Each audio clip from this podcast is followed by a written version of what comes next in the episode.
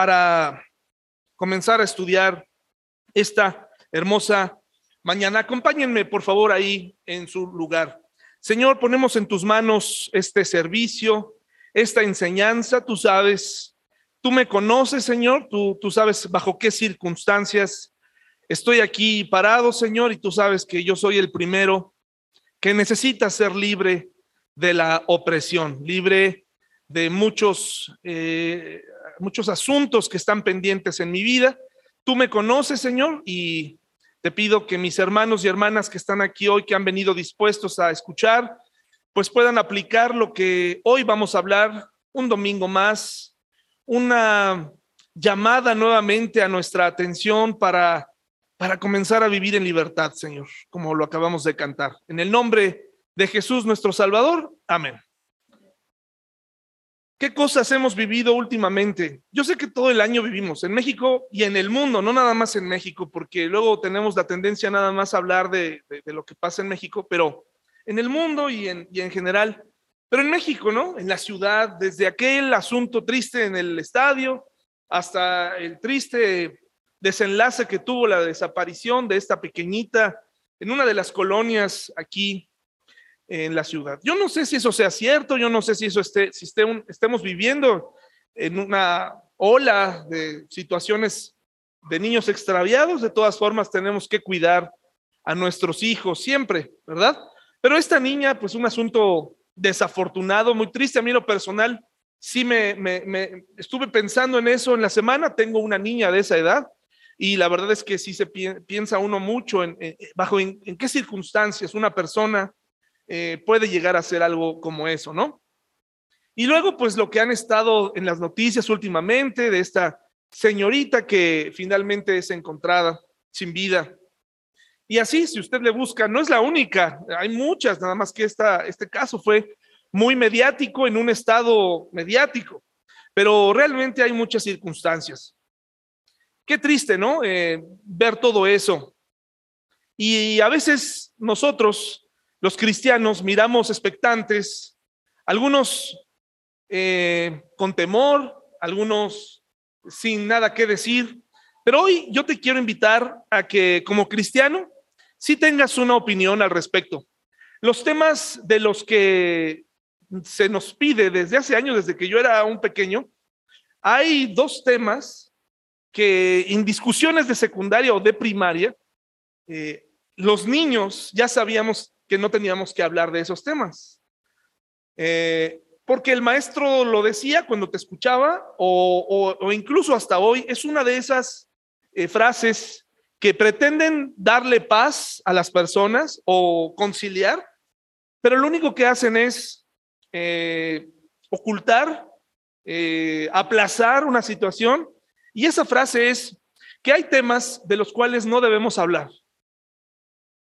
Recientemente agregaron uno, uno más, me parece que ese no es tan relevante, pero los que siempre han existido es, no debemos hablar ni de política, ni de qué, ni de religión. Qué conveniente, ¿no? Qué conveniente, son temas trascendentales para la vida del, ser humano, de, tuyo y mío. Porque pues hablar de política es opinar de, los gobiernos, opinar de, exigir tus derechos, cosa que no está prohibida en, la Biblia, así como el Señor Jesús no fue un, hombre, eh, por supuesto Dios, pero en, su humanidad no vino a hablar de política, tampoco vino a ignorarla, tampoco vino a decir, pues vamos a sublevarnos. Dijo, denle a César lo que es del César y a Dios lo que es de Dios. De tal forma, hermanos, que tenemos que tener una opinión política los que estamos aquí. Esa opinión no tiene que estar de acuerdo a lo que yo opino, ¿no? No tiene que estar alineada a lo que yo, ni tampoco yo podría decirles a ustedes qué hacer o qué no hacer, pero sí tienen que tener una opinión y sí tienen que hablar de ella. Y también, eh, bueno, este, hablar de, cuando el mundo habla de religión, pues es una forma de acallar este otro tema tan importante que se tiene que hablar, porque más allá de ponernos de acuerdo o no, la gente tiene que saber, pues, quién es Jesús. Y si a Jesús lo están metiendo en la parte de la religión y llegas con un familiar y te dice, no hablemos de, religión y tú vas a quedarte callado, pues prácticamente entonces, ¿quién le va a hablar, verdad? ¿Cómo vas a empezar? Entonces, recientemente agregaron que no hay que hablar de religión, no hay que hablar de política y no hay que hablar de fútbol. Eso es lo de menos, ¿eh? Eso es lo de menos. Hable de fútbol las veces que quiera, ¿no? O no hable. Si no habla de fútbol no importa, pero tenemos que tener una opinión. Sí, usted la tiene que tener, tiene que observar. Hoy vamos a hablar acerca de la opresión y no vamos a hablar de la opresión política, ¿verdad? Es parte de nuestra vida en el mundo. la opresión política está ligada al poder, al deseo de poder, al deseo de dominar a las personas. En la iglesia cristiana también hay opresión, tristemente. Hay pastores que oprimen. En el hogar también hay opresión. Hay papás y mamás que oprimen. Y creo que ninguno de los que está aquí pudiera decir, bueno, ¿y qué es la opresión? Si hubiera alguien así, no hay problema, para eso estamos aquí y vamos a explicar qué cosa es la opresión.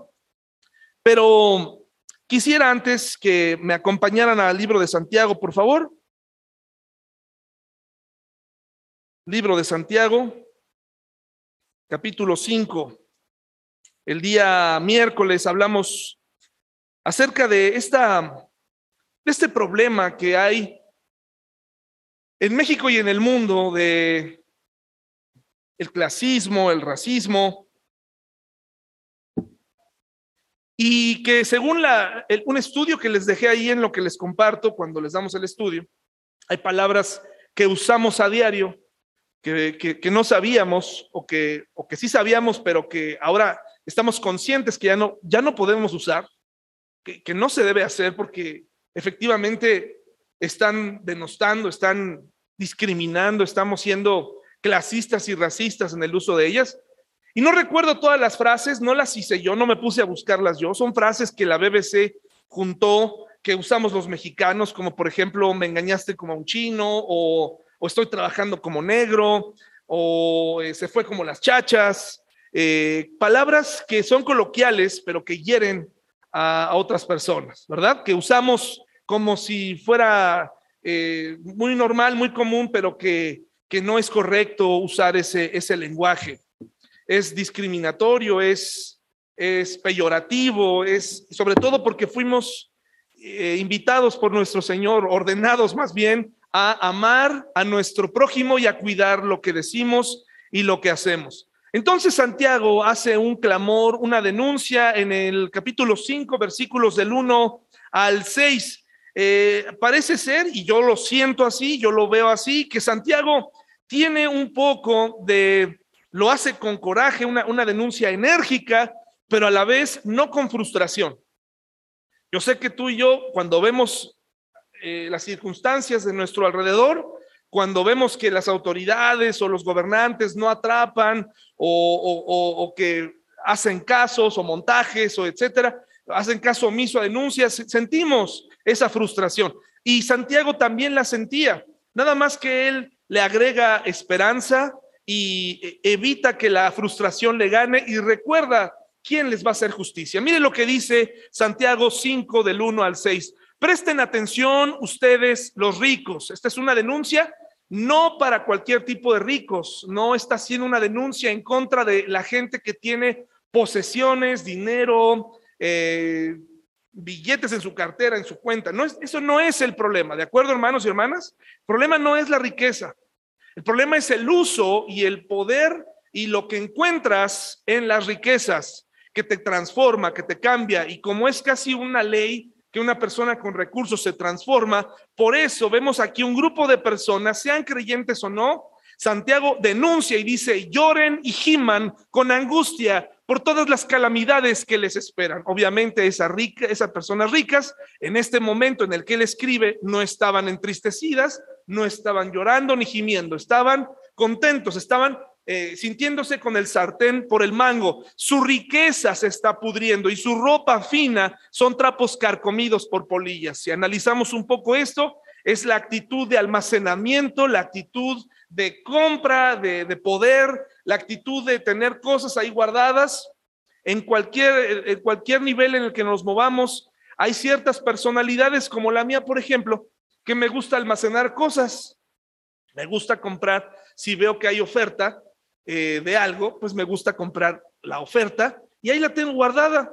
Ahí la tengo, no sirve para nada, nada más está haciendo espacio. Recuerdo cuando llegaba Julio regalado en la Comer. Entonces estaba Julio regalado ahí, si se fija, la, ¿quién no puede ir a la Mega, no? Todo el mundo entramos ahí, no es una tienda de las grandes élites, es una tienda, es un supermercado, y entraba yo ahí, Julio regalado estaba ahí, por estas fechas, hermanos, ya se viene. Y entonces compraba yo ahí ropa interior, y había playeras como esta que traigo abajo, camisetas eh, interiores, y wow, ¿no? Este, tres por dos. No necesitaba tantas, pero yo tenía que aprovecharlo el tres por dos porque si no, ¿de qué servía estar en este, en este espacio y tiempo frente a este, este, este letrero y no aprovecharlo? ¿Qué clase de oportunidad me estoy perdiendo?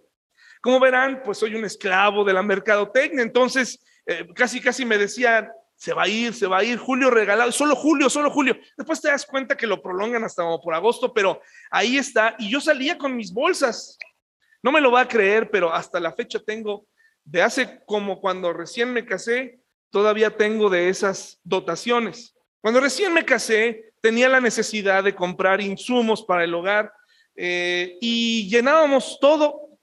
llenaba yo, ella no lo hacía, yo lo hacía. Tenía la necesidad de ir y llenar un closet pequeño, de un baño pequeño, en esa casita donde vivíamos, y lo llenaba de papel de baño, de baño. Tenía yo como, no había COVID, no había pandemia, pero yo tenía la necesidad, como viendo a futuro, que necesitaba tener ahí como 200 rollos de papel de baño. ¿Para qué lo hacía? No lo sé. Esa actitud, y yo creo que por eso Dios no me ha dado más, porque si no imagínense, ¿verdad? Entonces, eh, esa es la actitud que denuncia. Tus procesiones están pudriendo. Todo lo que estás guardando ahí, todo lo que estás almacenando que te da poder, se está pudriendo. No En vez de compartirlo, no sirve. En vez de ayudar a otro, ahí lo tienes. En vez de apoyar, ahí lo tienes porque eso es lo que el mundo te ha dicho que te da poder.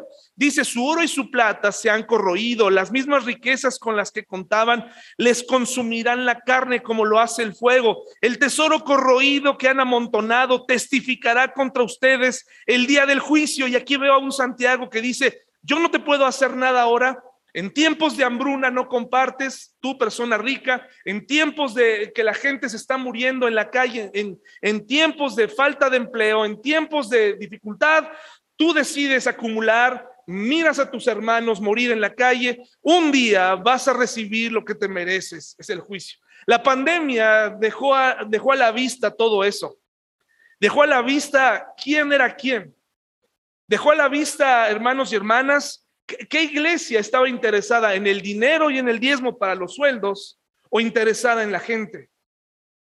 ¿Se, dio cuenta cuántos patrones bajaron el sueldo por tanto tiempo? Y no les importó. ¿Y, te diste cuenta de que hubo gente que quiso ayudar? Empresas que quisieron ayudar, patrones que quisieron ayudar, porque no todo está mal. Pero es una ley que prácticamente la gente buscará su propio beneficio. Y dice Santiago, yo no te puedo castigar, pero un día en el juicio recibirás lo que mereces. Así que escuchen, oigan, fíjese lo que dice aquí, las protestas de los obreros del campo a quienes estafaron con el salario, los reclamos de quienes les cosechan sus campos han llegado, ¿a dónde hermanos? No llegaron a una secretaría, no llegaron a los derechos humanos, no llegaron a ningún lugar eh, donde las donde se van apilando las denuncias. ¿Llegaron a dónde? A los, los clamores llegaron a los oídos de Dios. Esta debe ser nuestra esperanza, hermanos y hermanas. En medio de las situaciones difíciles, en medio de las injusticias que vivimos a diario, en medio de las injusticias y de la opresión que puedas enfrentar, tus clamores han llegado a los oídos del Señor.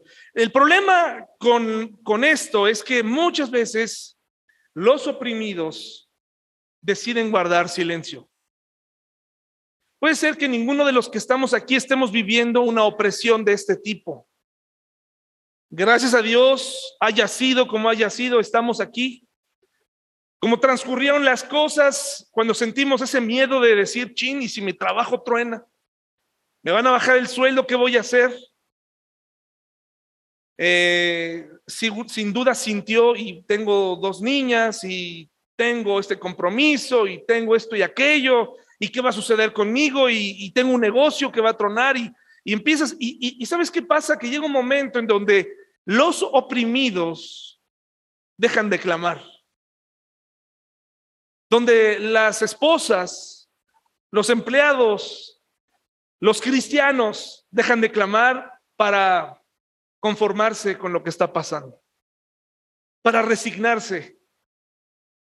Pero Santiago me parece que está, estoy seguro que él estaba detrás de esas protestas.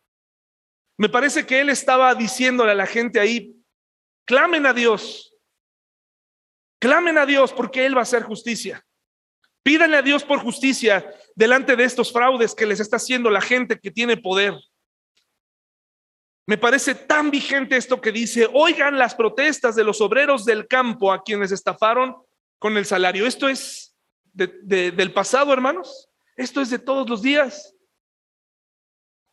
De toda la vida. siempre ha sido así. Por eso sí tiene que tener una opinión política. Hermanos y hermanas, no puede ser que no observen, que no observemos el pasado para darnos cuenta. Si no nos queda nada en el pasado y no nos queda nada en el presente, nos queda Dios. Y tenemos que clamar. Y tenemos que buscarle. Luego dice aquí en el versículo, este mismo, pero en la segunda parte, los reclamos de quienes les cosechan sus campos. O sea, ustedes se han hecho ricos a costa de estas personas con quienes han jugado con su sueldo, se han financiado con su sueldo, han llegado a los oídos del Señor, de los ejércitos, ¿qué? Celestiales. Pocas veces se utiliza esta frase, los ejércitos celestiales. Pocas veces está tratando aquí de decir, te va a caer con todo el poder de Dios y su ejército. El Dios de los ejércitos celestiales le va a hacer justicia a todas estas personas. Y luego dice algo muy interesante, que no es resignación, es realidad. Sus años sobre la tierra los han pasado con lujos, satisfaciendo todos y cada uno de sus deseos. Se han dejado engordar para el día de la matanza. Han condenado y matado a personas inocentes que no ponían resistencia. Muchos encarcelados, por el poder de la palabra de un rico, por el poder de una influencia. Dios nos libre, hermanos y hermanas, de usar nuestras influencias, de movernos bajo el agua para acabar con alguien, aunque fuera jurídicamente hablando, ¿no? Que le muevas. Yo tengo un, hoy en la mañana veía un video de esos lamentables que salen en todo el mundo, pero eh, sucedió tristemente en México, en Metepec, una, la clásica persona influyente, ¿no? Que en una discusión eh, dice que tiene familiares que trabajan en tal lugar, en tal gobierno y vámonos, este, escupiendo en la cara de una mujer guardia privada, ¿no? Cosas terribles. Pero eso es lo que provoca el poder, el sentirnos superiores a los demás, el creer que porque vivimos en cierta colonia, tenemos cierto carro, vestimos con cierta marca, eh, nos hace ser superiores a los demás. Hablábamos de lo triste que es darnos cuenta que el color de piel entre mexicanos tiene mucho peso, ¿no? Eh, que tiene y limita las posibilidades de que una persona tenga aspiraciones en un trabajo, que cuando nazcan nuestros hijos podamos decir, ay, pues está bien lindo, pero pues es moreno, ¿no? Que Dios lo ampare, que Dios le dé mucha fortaleza, ah, caray, ¿no? Ah, caray, ¿qué, qué pasó ahí? el, querernos justificar, pues es que me trabajo mucho bajo el sol, por eso estoy moreno.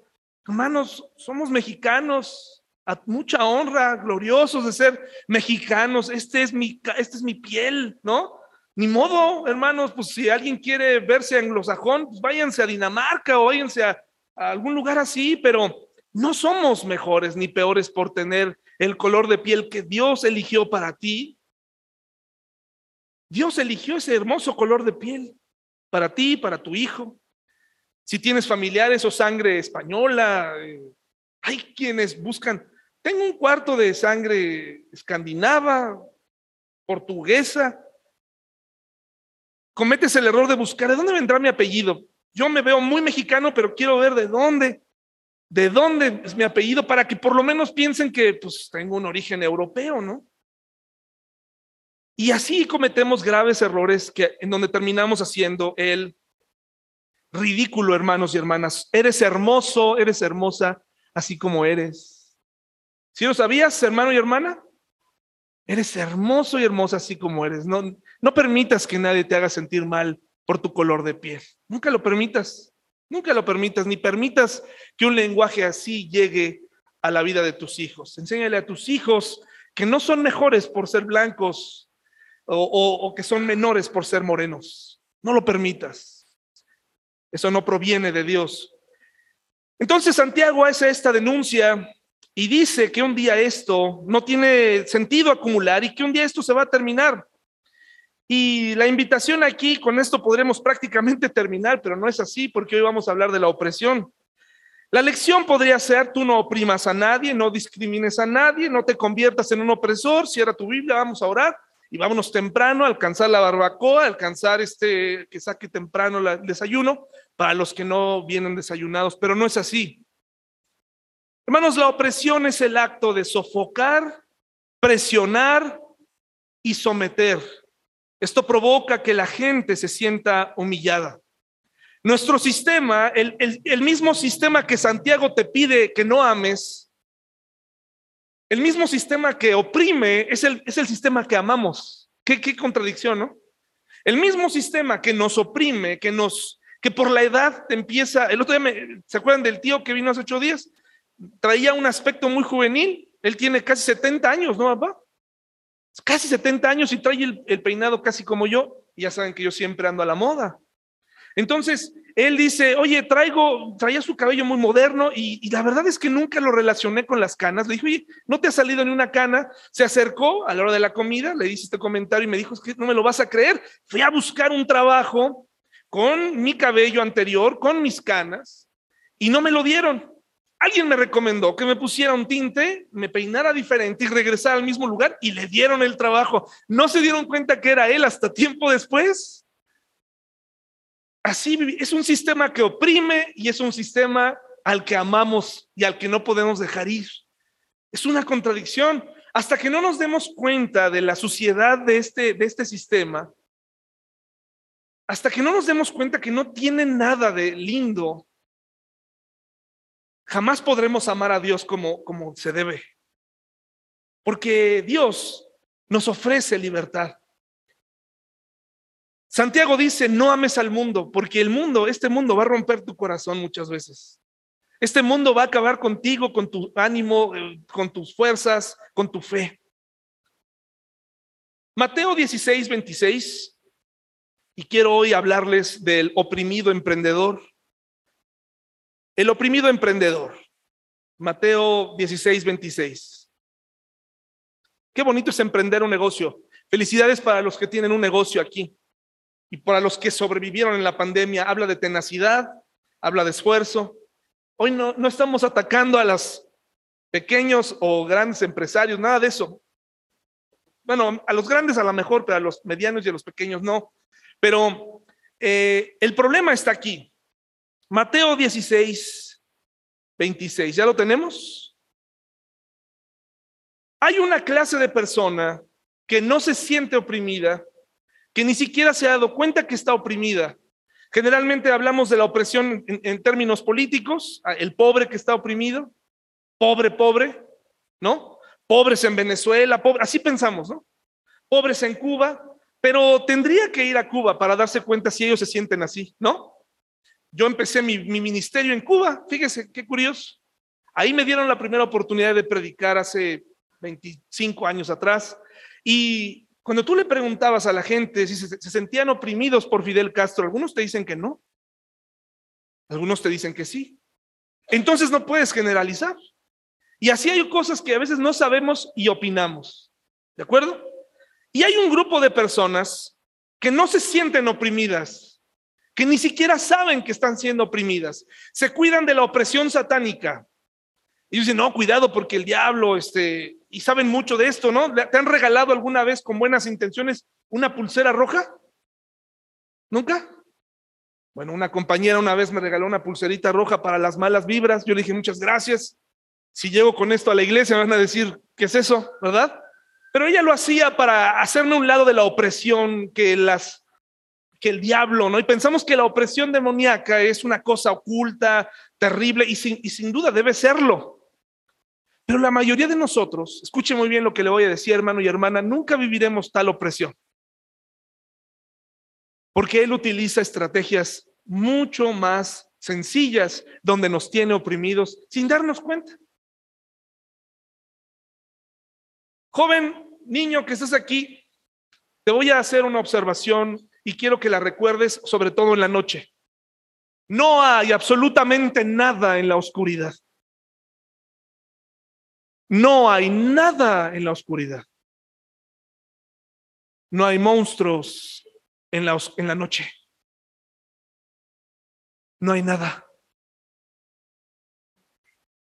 Es lo que ves, lo que te da temor. Pero tú puedes transitar en la noche sin ningún problema. Aún en la oscuridad, ¿quién está, hermanos y hermanas? Con razón no duermen los, sus niños, hermanos y hermanas. ¿Quién está en la oscuridad, hermanos y hermanas? ¿Quién está aún en la oscuridad? ¿Quién? ¿Quién? Dios está ahí. Dios está ahí. ¿Ustedes creen que Dios llega, niños y niñas que están aquí, adolescentes? ¿Ustedes creen que Dios llega delante de un cuarto oscuro y que dice, ay, no puedo entrar ahí, está oscuro, prendan la luz, prendan la luz porque no puedo entrar? No puedo entrar ahí, préndale, oh no, la oscuridad. Ustedes que has visto muchas películas. Dios ha vencido la oscuridad. Si el Espíritu Santo está en tu vida, no tienes por qué tenerle miedo a la oscuridad. No hay nada en la oscuridad. No hay nada que temer. El problema con la opresión de ese tipo son todas esas cosas que viviste en el día. No solamente los videojuegos, no solamente la televisión, no solamente las películas, eso es, es secundario. Es el terror de quedar abandonado. Es el terror de que pierdas la tranquilidad. Es el terror que se vive en casa lo que hace que tengamos miedo es la incertidumbre, es la falta de Dios. Ante cada ruido, una mente sin Dios, una mente sin esperanza, siente que entró el mismo diablo a la habitación cuando él no tiene autoridad. Y pensamos es la opresión. Y yo conozco hermanos y hermanas que dicen, ven a orar por mi, por mi casa. Una vez alguien me habló en la noche, ¿no? Nunca supe quién fue. Pero eran como la una de la mañana Sonó el teléfono, Paola después me preguntó entre sueños, ¿quién era? Le digo, mañana te cuento porque esto es increíble. Era un hombre y este hombre me dijo, necesito que ores por mí. Te voy a mandar unas fotos. Hay un demonio en mi recámara. Se me ha aparecido. Ay, Dios mío, ¿por qué contesté? Abrí las fotos en WhatsApp. Mira, me señaló. Tuvo el tiempo de tomar su teléfono y señalar Aquí, aquí está la cara. Le dije, hermano, no le pregunté ni su nombre. ¿Te fijas que hay unas cortinas como de celofán que tienes ahí? Se ve que tuviste una fiesta. ¿Sí las ves? Sí, sí, sí las veo. ¿Observas que está entrando algo de luz que está reflejando ahí? ¿Sí lo observas? Sí, eso es. No hay un demonio ahí. Es el reflejo de la luz. Oye, pero, oye, no, ah, oye, pues tiene sentido. Sí, sí, sí, ya estamos despiertos los dos, no me vayas a colgar. Ahora háblame más de ti. Me dice, oye, pero ¿sabes qué? Quiero que vengas a orar. Quiero que vengas a orar por mí para en mi casa. Le digo, nunca haría eso. Jamás voy a ir a tu casa a orar por tu casa. Mi oración no tiene poder, más poder que el, yo no soy un exorcista, yo no soy un cazavampiros, yo no tengo ese poder, tú lo tienes, si eres cristiano, el Espíritu Santo vive en ti, esto se termina hoy. Tienes que orar. Darle una oración a eso es darle mucha importancia a algo que no está ahí, que está vencido. Pero hay otras cosas en tu vida y en mi vida que nos oprimen más Hay cosas que queremos, que nuestra propia mente nos distrae, es que el diablo me está poniendo pruebas. Son las cosas cotidianas, son los detalles, la falta de Dios, la vida disipada, lo que hace que tengamos terror, lo que hace que tengamos incertidumbre, lo que hace que no podamos dormir, que ninguna pastilla ni gotas puede lograr. Es el sistema de opresión en el mundo, del mundo en el que estamos.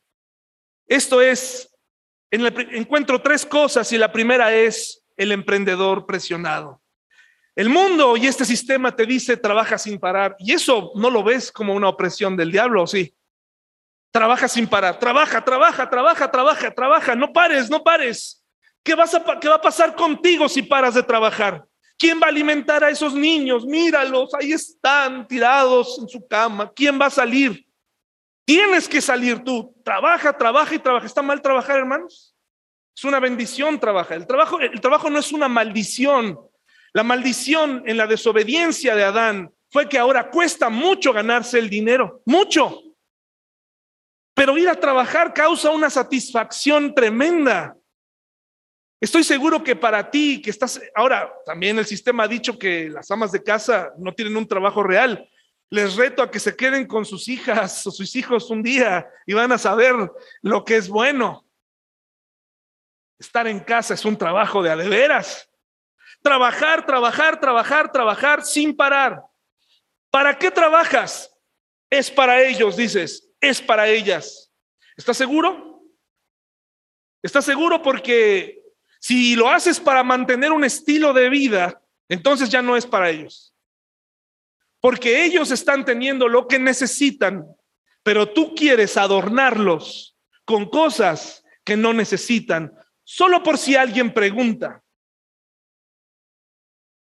Para algunas cosas hay mucha inversión en las familias y para otras hay mucho regateo. Inviertes en ciertas cosas en tus hijos, las cosas que se ven, las cosas que generan preguntas las cosas que las personas pueden decir, órale, pues, wow, ¿no? Mira, trae tenis de esta marca, mira, va a esta escuela, mira, wow. Y las cosas que no se ven no están cultivadas, no están desarrolladas. Y eso es precisamente lo que el, em, el, emprendedor oprimido no se da cuenta, que bajo el pretexto de estar haciendo algo bueno, está perdiendo lo más importante, porque lo están haciendo en muchas ocasiones para cuidar las opiniones sociales. Opiniones sociales. Poderle responder a una persona. Hace tiempo me encontré con mis amigos, se los dije de preparatoria, amigos muy queridos, y llegó un punto clave. Ahora ya no éramos adolescentes, ahora éramos hombres, la mayoría con hijos las preguntas ya no eran cómo quedó el Cruz Azul, cómo quedó el América, oye, esta playera te la compró tu papá, qué música te gusta, ya escuchaste el nuevo disco de los caifanes, eso tiempo ya pasó. Ahora, 20 años después, el punto era, ¿a qué te dedicas? Y entre las miradas y las esposas y los hijos, había quienes decían, mm, pues yo soy gerente, generador de casi casi de mí mismo, ¿no? Tengo un negocio de trabajo en mantenimiento. Para una empresa, eh, más o menos. ¿Cómo se llama la empresa? Porque no paran ahí, ¿no? Pues es una empresa de, pues, hasta que te das cuenta que hacían un trabajo de mantenimiento que no tiene nada de vergonzoso. Pero como en ese grupo había un vicerrector, un director, un contador millonario. Había que balancear. El sistema no te permite darte cuenta de la opresión. Llega un punto en donde no puedes decir, no tengo trabajo en este momento. Para ese tiempo yo ya no tenía el trabajo de, que, hacíamos con mi esposa y con Enrique de, de la venta de desayunos y jugos. Pero probablemente si hubiera llegado con ellos y me hubieran preguntado a qué te dedicas, probablemente hubiera dicho, pues tengo un negocio, una empresa. Déjalo ahí. ¿Saben que ellos pensaron, porque los invité a venir a Bernal, ellos pensaron que yo tenía acciones en Bernal? ¿Y saben qué hice? No los desmentí. Ya después lo aclaré, pero en ese momento no. Eso es totalmente de la familia Dupont. Pero dije, eh, pues, vamos a, vamos a navegar. Vamos a navegar con ellos. Oprimido, emprendedor oprimido. Por las opiniones sociales. Para no tener que necesitar a nadie y pedir ayuda. ¿Trabajas? ¿Estás seguro que trabajas para ellos? ¿Y solamente trabajas por dinero o también trabajas por tiempo? En tu balanza de prioridades, ¿qué es lo más importante? Yo sé que hay trabajos difíciles. Por favor, no quiero que nadie renuncie a su trabajo hoy, ¿sí? Pero sí quiero incomodarte para que en la medida de lo posible, ¿qué crees? Regreses a tiempo a casa. En la medida de lo posible le digas a tu jefe, tengo que, me estén esperando dos niñas. Yo no juego mucho con ellas, ¿eh? No, no, no se sienta nadie mal.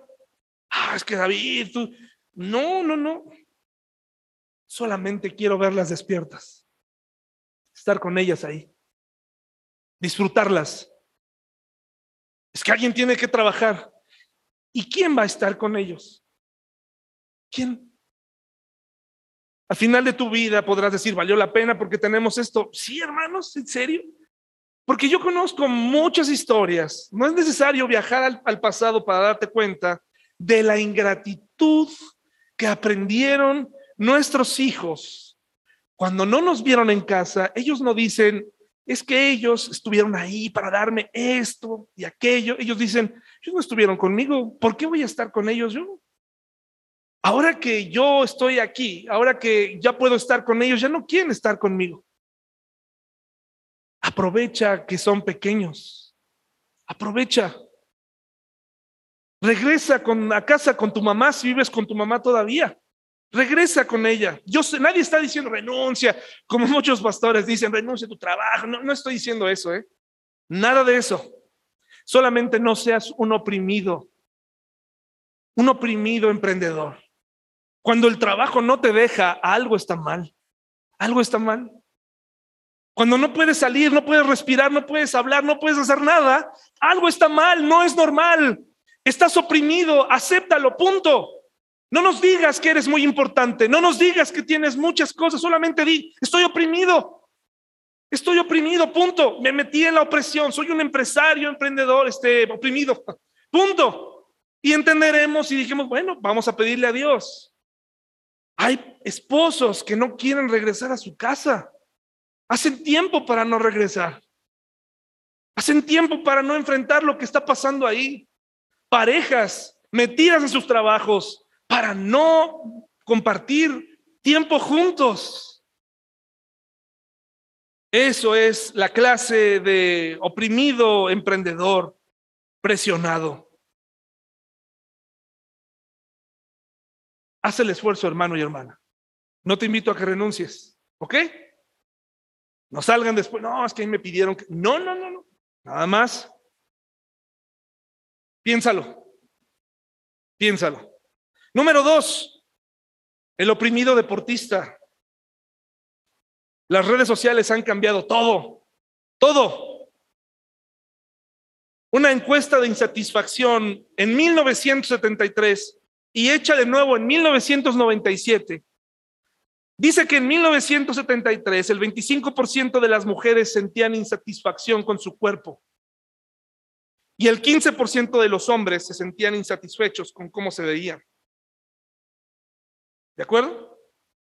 1997, aún sin redes sociales, el 56% de las mujeres se sienten insatisfechas con lo que ven cada mañana en el espejo. 43% de los hombres no se sienten contentos como están. Y a partir de esas décadas, imagínense ahora si lo hacemos. Te ves, ya no eres la misma, o fuiste mamá y, no te toleras a ti misma. Todo el mundo te bombardea con cosas. Las cosas que vemos, el sistema Todo lo que te recomienda que ahora debes hacer, cosas que no están probadas que funcionan, las consumimos para bajar de peso, porque si no bajas de peso, estás en peligro para que tu esposo te deje. Si tu esposo no baja de peso, puedes dejarlo. Es el mundo en el que vivimos. Insatisfacción. Tenemos hoy hombres metrosexuales. Tenemos mujeres y hombres anoréxicos, bulímicos, vigoréxicos que tienen el amor a sus músculos, al ejercicio.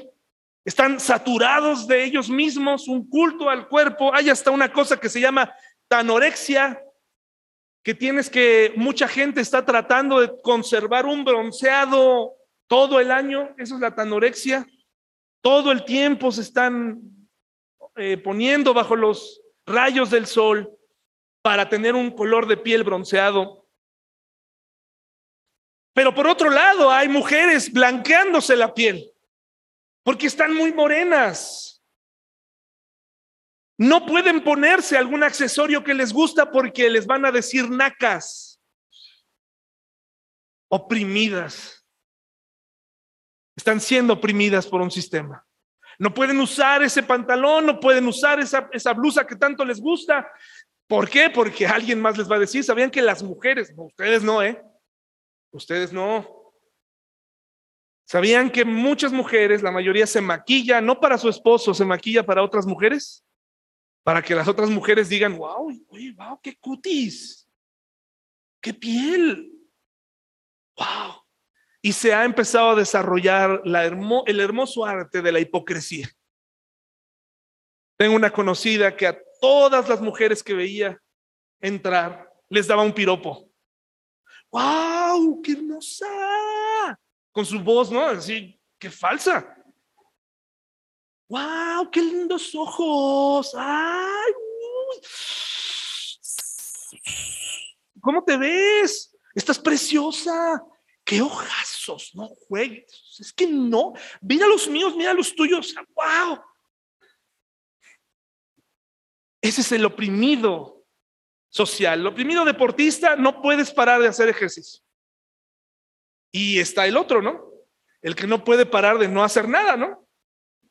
Dios dice que tenemos que usar y cuidar nuestro cuerpo. Proverbios 15, 13 al 17, por favor. Pero no que tenemos que rendirle culto. Nuevamente te quiero decir algo. Dios te ama como estás. Y te ama aún con tus triglicéridos altos. Pero te pide que te cuides. Te pide que los bajes saliendo, bajes saliendo a caminar un poco, pero te ama. Pero llega un momento en donde ya no es suficiente que Dios me ame. O los cercanos. La cantidad de filtros me ha tocado. Proverbios, hermano. ¿Dije Mateo? Ah, sí, no, no, leí Mateo. Ahorita, le, ahorita le, Mateo 16, 26 no lo leí. Wow, Paola, te digo que por eso. Mateo 16, 26, perdón, no leímos eso de las riquezas. Mateo 16, 26, mire lo que dice para acabar con el punto anterior. Mateo 16, 26, ya lo tenemos. ¿Y qué beneficio obtienes si ganas el mundo entero, pero pierdes tu propia alma? ¿Hay algo que valga más que tu alma? ¿Hay algo, ¿Hay algo que valga más que el alma de tus hijos? ¿Los recuerdos de tus hijos, su mente? ¿No pudieras bajar tu estilo de vida un poco para poder estar haciendo todo a la vez? Analízalo. Y respecto al oprimido eh, deportista, oprimido del cuerpo. Dice Proverbios 15, 13 al 17. Proverbios 15, 13 al 17. Por favor, observe estas palabras del rey Salomón. El corazón contento, ¿qué dice? Alegra el rostro. Esto quiere decir que no importa cuánto te maquilles, no te vas a ver feliz. Vas a ser una gruñona, maquillada nada más, un gruñón eh, bien peinadito, el corazón contento. ¿Qué cosas te ponen contento, hermano y hermana? ¿Qué te contenta? ¿Puras compras? ¿Lo más caro? ¿Comer en restaurantes? Es todo lo que te... No hay, no hay forma de ponerte contento, ya nada te sorprende. ¿Viajes? propiedades, fuertes sumas de dinero. Hermanos, yo le agradezco mucho a Dios por la vida de mi cuñada Samantha, que desde que presenta mis declaraciones me llegan unos regalos que yo digo, wow, esto no lo esperaba. Gracias a Dios, hasta me dan ganas de ir a abrazar a alguien en Hacienda. Pero tengo a ella y después te paso a dar un abrazo. Es una bendición, hermanos. Si no estás contento con las pequeñas cosas, nada te va a poner contento. Nada. El corazón quebrantado destruye el espíritu. El sabio tiene hambre de conocimiento mientras que el necio se alimenta de basura, pero el, abatido cada día carrea dificultades, pero el corazón feliz, la vida es un banquete continuo. Un corazón feliz, un corazón que se acepta, que acepta sus circunstancias. Y aquí el, sistema te dice, no, no seas conformista, por favor, búscale, búscale, sí, pero nuevamente ve el precio de las cosas más adelante. Observa Observa lo que está más adelante. Pregúntale a los que hicieron este sacrificio si valió la pena. Pregúntales. No me creas a mí, no le creas a la Biblia. Pregúntale a esas personas que lo tienen todo y que sus hijos no quieren saber nada. A mí me queda muy claro, hermanos y hermanas, que mi trabajo principal es con mis hijas. Ni siquiera es la iglesia. Si yo me meto más y más y más a la iglesia, pero las pierdo a ellas, no sirve de nada. No sirve de nada, hermanos y hermanas. Si yo quedo bien contigo, con tus hijos, con las llamadas, las visitas, pero estoy lejos de mi esposa, no sirve de nada. Es que quiero escribir un libro de esto, quiero atender esto y aquello, quiero ir, que me haga ser famoso y a predicar a otros lados. Está bien, pero mira la vida de muchos pastores que han perdido a sus hijos. Los han perdido y no ha sido suficiente, ¿eh? No se detienen. Se jactan de eso. Se esconden en eso. Hermanos, si un día Tabata no la, pierdo, tendré que renunciar. Si un día ella no quiere saber de Dios y, me, y me salen con que algo hice mal, no voy a estar aquí, hermanos, no puedo estar aquí. Tengo que ir por ella o por alguna de mis hijas. Dios me libre y ojalá que siempre hagamos una buena labor. Lo mismo es en el trabajo, lo mismo, no sirve de nada. Pregúntale a las personas que ya lo hicieron. No seas sabio en tu propia opinión. Eso no es cierto. No es cierto que tú vas a trabajar por ellos. Eso es una mentira. Los vas a perder. Trabaja con equilibrio. Dice en versículo 16, más vale tener poco con el temor del Señor que mediocres versículos, que mediocres. Pero qué cosas nos están enseñando. Deberíamos meterle aquí a alguien del TEC de Monterrey que venga a ponerle algo aquí más emprendedor. Que venga alguien de alguna universidad famosa y que le diga a Salomón, no hombre, pues pon tu dinero a trabajar, brother, ¿no? Órale, pídele perdón al dinero para que el dinero venga a ti. Hermanos, hermanos, dice aquí, más vale tener poco con el temor del Señor que tener grandes tesoros y vivir llenos de qué? De angustia. Un plato de verduras con alguien que amas para un hombre que tuvo mil mujeres y no pudo casarse con ninguna de ellas y quedarse y envejecer con ella. Más vale tener un plato de verduras con alguien que amas que tener el mundo. Lo está diciendo el hombre más poderoso de su momento. Lo que tenía era solamente dinero, oportunidades, relaciones, placeres. Es mejor que carne asada con alguien que odias. Qué elocuente es la palabra de Dios. Nuevamente, nadie está invitando a no emprender, nadie está invitando a renunciar, a analizar lo que estás haciendo y sopesar y ajustar. Dios no te va a dejar. Otro de lo, otra cosa que está fuera de control en estos días es la vida sexual y las nuevas identidades a los que este mundo opresor hace que las personas salgan y acepten su nueva condición. Yo nunca he estado en una plática o he escuchado alguna conversación de algún homosexual que realmente te diga, yo soy homosexual porque hubo un día en donde un tío, un primo, un familiar, y yo sé que es tema de debate si nacen o no nacen, pero la mayoría de los que yo conozco, la gran mayoría, tuvo una situación familiar. ¿Ok? Si nacieron algunos, un porcentaje está bien. Si hubo otros que lo que ustedes quieran. Pero yo nunca he estado con alguno que de pronto honestamente hable delante de todos y diga, hubo una situación. Porque eso significaría que esa situación se puede arreglar. Y eso va en contra de eso. Quererlos arreglar es una terapia de odio. Quererles decir que Dios los ama y que quiere sanar ese corazón, hoy en día es un problema. No lo puedes decir. Hoy en día es, ni modo, pues, este, lo tienes que aceptar y no le, no le digas nada. Es el liberal oprimido. Curiosamente, entre todas las clasificaciones, nos damos cuenta que no le podemos dar gusto a nadie, que el, tema sexual se desbordó, que llega un momento en donde hay tanta variedad de géneros que es de verdad increíble. Tanta combinación que dices, esto no puede ser, esto no tiene sentido. Porque así es el corazón. Hay una confusión, pero ellos se sienten liberados se sienten eh, libres, pero realmente están oprimidos por este mismo mundo que los estereotipa, los acaba también, los humilla, se ríen de ellos, nada más sirven para ciertos trabajos.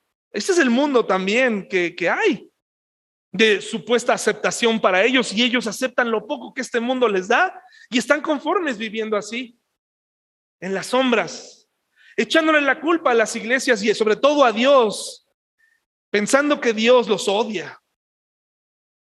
Obviamente todos estos pasajes que la Biblia habla diciendo y hablando acerca de la práctica de la homosexualidad como un pecado, está dirigido a personas que abiertamente estaban viviendo una vida sin cuestionarla, que le, había dado, dando, le habían dado rienda suelta a ese impulso.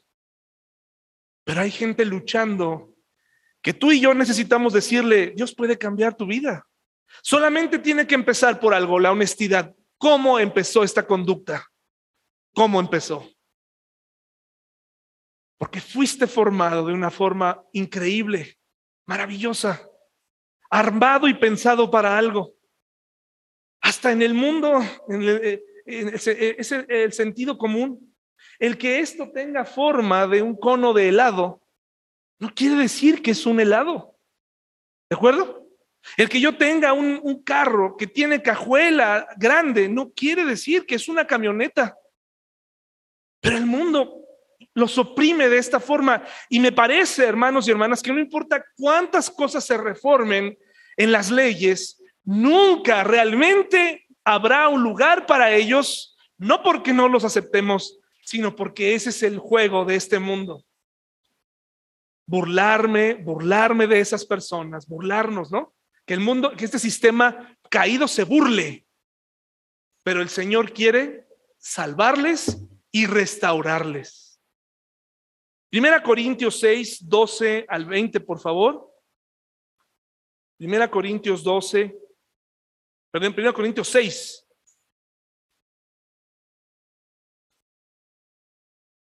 los que se sienten más libres hoy en el ámbito sexual son los más oprimidos, porque entre más practican lo que hacen, menos saben quiénes son, menos saben.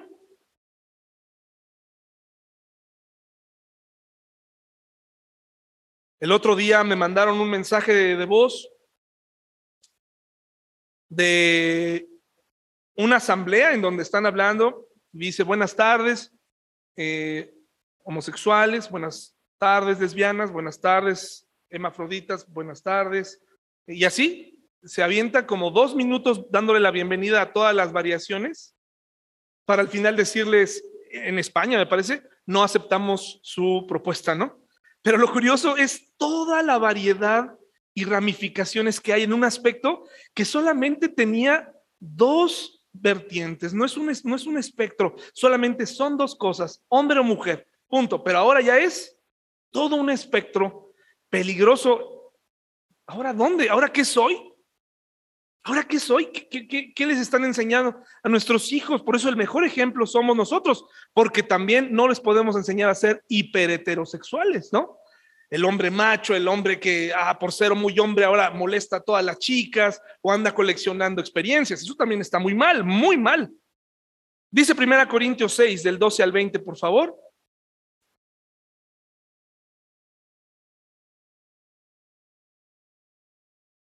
Primera Corintios 6, del 12 al 20.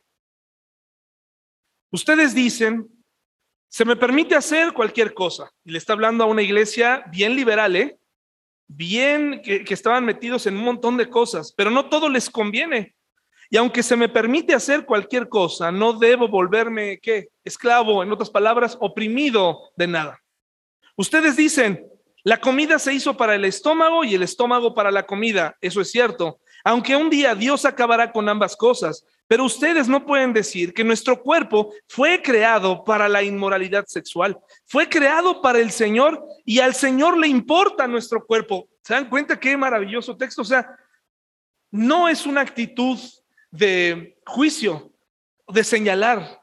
Son unos inmorales. Les está diciendo, me importa tu cuerpo. Me importa lo que haces con tu cuerpo. Es increíble la cantidad de enfermedades, la cantidad, el terror que, hermanos, yo he tenido la oportunidad de hablar con homosexuales en el hospital. La mayoría de ellos enfermos de SIDA. Uno de ellos muy joven. Y ahí en su cama, yo le decía a él, cuando te recuperes, te espero en la iglesia, tu testimonio va a ser muy importante para que tú le compartas a la gente que se puede lograr, porque él me dijo ahí de su decisión que decidía buscar, ¿no? Enfermo, muy delgado, comido completamente por el SIDA. En cuanto salió, no cumplió su promesa, no cumplió su parte. Se fue, no sé, nunca más lo volví a ver, nunca más lo volví a buscar. He hablado con gente con terror diciéndome, ahora sí ya estoy enfermo. Y yo dentro de mí digo, y eso que eres libre, ¿no? Y eso que eres muy liberal. Creo que eres todo lo contrario, estás oprimido por el terror de que un día de estos sí te dé una enfermedad de la que no te puedas levantar. Es el terror que está muy al, al acecho en ese mundo. Dice, y Dios nos levantará de los muertos con su poder, tal como levantó de los muertos a nuestro Señor. ¿No se dan cuenta de que sus cuerpos en realidad son miembros de Cristo? ¿Acaso un hombre debería tomar su cuerpo, que es parte de Cristo, y unirlo a una prostituta? Jamás. Y no se dan cuenta de que si un hombre se une a una prostituta, se hace un solo cuerpo con ella. Esta es la importancia de las relaciones, ¿no? Pues las escrituras dicen, los dos se convierten en uno solo, pero la persona que se une al Señor es un sol, en un solo espíritu con él. Huyan del pecado sexual. Ningún otro pecado afecta tanto al cuerpo como este, porque la inmoralidad sexual es un pecado contra el propio cuerpo. ¿No se dan cuenta de que su cuerpo es templo del Espíritu Santo, quien vive en ustedes y les fue dado por Dios? Ustedes no se pertenecen a sí mismos porque Dios los compró a un alto precio, por lo tanto honren a Dios con su cuerpo. Y de ahí que por eso tenemos que tener cuidado con nuestro cuerpo. Muchos oprimidos, como dije, dejarán de luchar y se van a unir aceptando la opresión. Quiero terminar en Lucas 4, por favor. Ahí vamos a terminar. Gracias por su paciencia, por su atención. Lucas 4, 17 al 19. Entonces, ¿estamos o no estamos oprimidos? Ustedes lo sabrán. ¿Estamos o no estamos oprimidos? ¿Estamos o no estamos en un sistema de opresión de alguno o de otra manera? Oprimidos por nuestros deseos, oprimidos por nuestra ansiedad, oprimidos por lo que no tenemos dinero, oprimidos porque tenemos mucho dinero, oprimidos por, la sexualidad, oprimidos por lo que vemos en la televisión, oprimidos porque no nos gusta nuestro cuerpo, oprimidos porque, y no acaba la lista, hermanos y hermanas, les tengo una noticia maravillosa en Lucas 4, 17 al 19. Dice así, Lucas 4, 17 al 19. Le dieron el profeta del rollo Isaías. Jesús lo desenrolló y encontró el lugar donde, donde está escrito lo siguiente, un lugar donde la única similitud que tendríamos entre una sinagoga en la que Jesús hablaba, por supuesto, era Jesús, y el día de hoy es que las mujeres estaban sentadas hasta atrás, los hombres y los religiosos hasta enfrente, y había gente en las orillas con muchos problemas. Eh, gente pobre, gente creyente pero oprimida. Y el Espíritu del Señor dice, está sobre mí porque me ha ungido para llevar la buena noticia a los pobres. Me ha enviado a proclamar que los ricos serán más ricos. Así dice. Que los buenos recibirán el cielo. Así dice, hermanos. Que los que se portan bien entrarán al, cielo. Así dice, hermanos. No. Dice, porque me ha ungido para llevar la buena noticia a los pobres. Me ha enviado a proclamar que los cautivos serán liberados. Este texto seguramente enchinaba la piel de muchos de sus oyentes. Porque si algo había, bueno, todos eran cautivos, todos eran cautivos. Y de pronto llega un hombre y les dice, los cautivos serán liberados, que los ciegos verán. Y literalmente los ciegos comenzaron a ver que los oprimidos serán puestos en libertad. Y que ha llegado el tiempo del favor del Señor. Yo no sé ustedes, hermanos y hermanas, pero yo necesito libertad. Yo necesito que Él me dé libertad. Y lo cantamos, ¿no? y lo tarareamos. Pero no tarda mucho y saliendo ahí tantito, te recuerdas que eres el mismo oprimido de ayer. El mismo que no pudo dejar su amor al dinero, que no pudo dejar su mal vocabulario, su mal carácter. El mismo es siempre. Este texto tiene poder mientras estamos aquí, tiene un extraño poder. Vemos a los hermanos, nos, nos, nos mueve, nos, nos llega hasta lo más profundo y digo, sí, yo soy un oprimido. Yo me he dejado oprimir muchas veces de distintas maneras. Me he dejado oprimir por este sistema. No es necesario que de todas las ramificaciones de la opresión me estén oprimiendo todas. Con una estoy oprimido.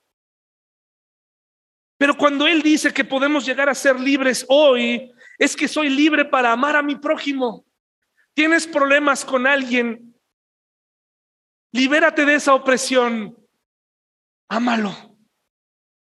Es que es bien difícil. Estás oprimido. Hasta que no comiences a amarlo, a perdonarlo, seguirá siendo, estará siendo oprimido. Libre para trabajar, trabajar equilibradamente, Eres libre. Eres libre para cobrar tu sueldo. Eres libre para ir a trabajar los días que tu contrato dice, nada más, ni un minuto más. Eres libre. Libérate del trabajo que te oprime. Libérate de las cuentas que no deberían estar ahí.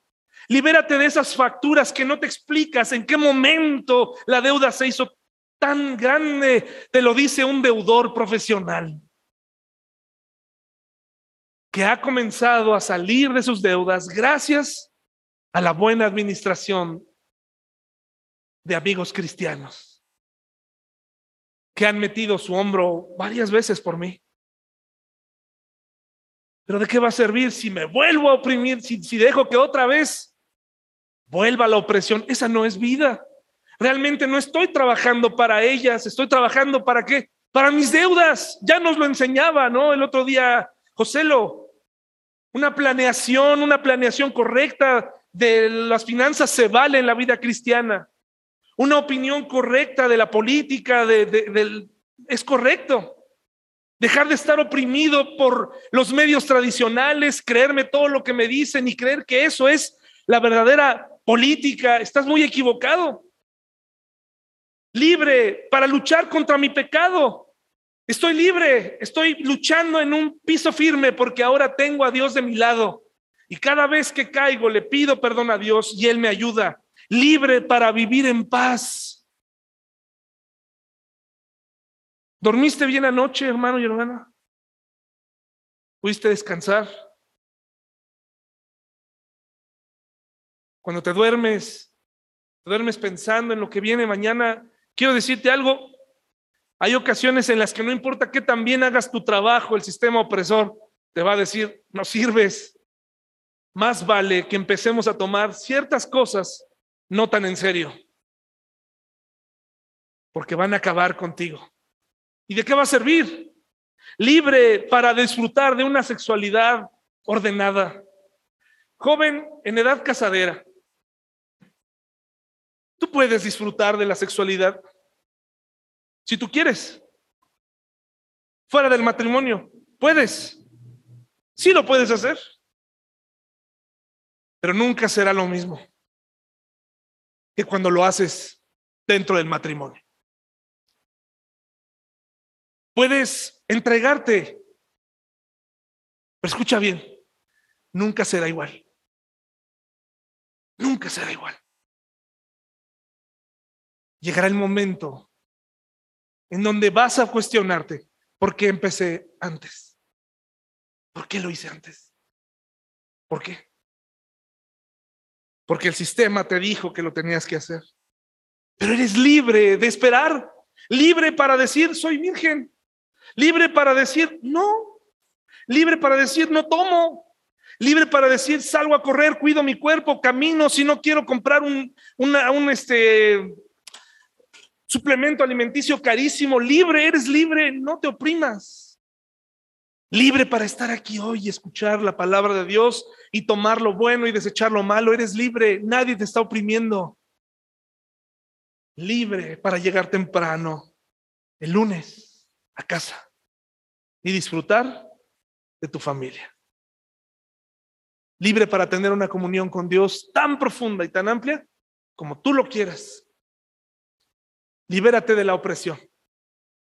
No vivas como un cristiano oprimido. Eso es lo peor que puedes hacer. Vamos a ponernos de pie, mis hermanos y hermanas. Gracias por su atención.